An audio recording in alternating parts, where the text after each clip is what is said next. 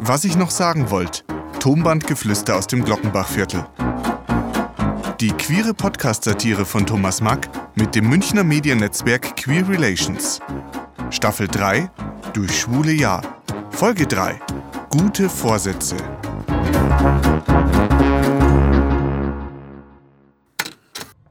Es ist Neujahrsmorgen, 10 Uhr, und ich habe einen Kater.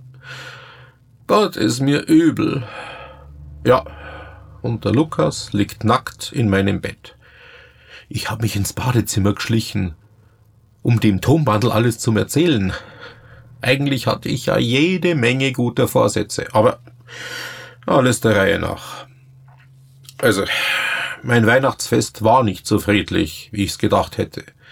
Mutter und ich sind beim Baumschmücken ins Streiten kommen, weil ich nicht in die Christ mitgehen wollte. Ich kann's einfach nicht mehr anhören, wie die von der Kanzel Frieden auf Erden predigen und dann gegen Schwule oder, oder Schwangere herziehen.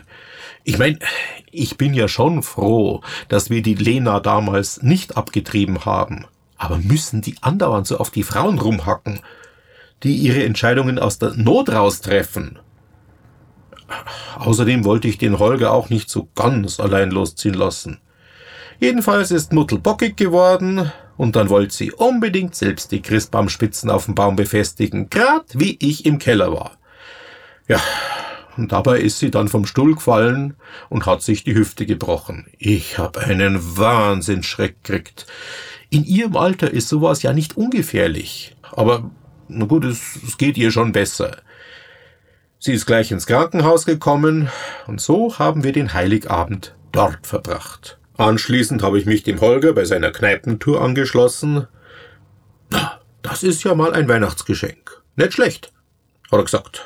Nur vom Lukas war die Tage nichts zu hören und nichts zu sehen. Bis er am zweiten Feiertag dann bei mir vor der Tür stand. Seine heilige Familie hat ihn am Weihnachtsabend rausgeschmissen. Und seitdem ist er in der Stadt rumgeirrt. Alle seine Kumpels waren entweder verreist oder hätten ihn nicht aufnehmen können. Die letzte Nacht hat er in der Sauna der Deutschen Eiche verbracht. Aber da ist er dann halt nur angebaggert worden. Jetzt habe ich ihn erst einmal ins Wohnzimmer auf die Couch gesetzt, eine heiße Zitrone gemacht und versucht, ihn zu beruhigen. Heute Nacht kannst hier bleiben, auf der Couch, habe ich gesagt, und habe mich über mich selbst schon gewundert. Der Lukas hat dann geredet und keult, ja, eigentlich beides wie ein Wasserfall. Und sonst tut er immer so erwachsen. Aber der Streit mit seiner Familie hat ihn schon gescheit aus der Bahn geworfen. Vielleicht war es ja keine so gute Idee, denen am Heiligabend zu eröffnen, dass er schwul sei. Dass die Eltern verstört reagieren, damit hat er ja gerechnet. Aber später von seinen Brüdern verdroschen zu werden, das war dann zu viel. In meiner Wohnung hat er jetzt nachdenken können, wie es weitergehen soll. Denn die meiste Zeit war ich ja bei der Mutter im Krankenhaus. Der habe ich natürlich nichts gesagt von unserem neuen Untermieter. Jetzt nach Neujahr wird sie operiert und ich bete zu Gott, dass alles gut werden wird. Das sage ich dem Kleinen auch immer wieder, dass alles gut wird. Davon will er nichts hören.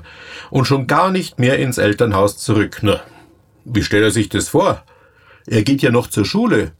Aber an Silvester war er dann fast wieder der Alte. Wir haben schön gekocht, und nach dem Feuerwerk sind wir noch ein bisschen um die Häuser gezogen. Mit dem Holger.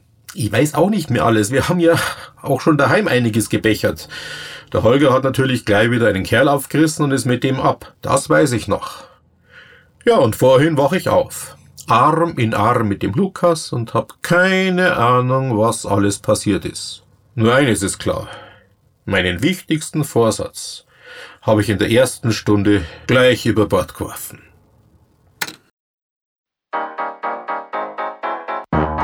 Fortsetzung folgt.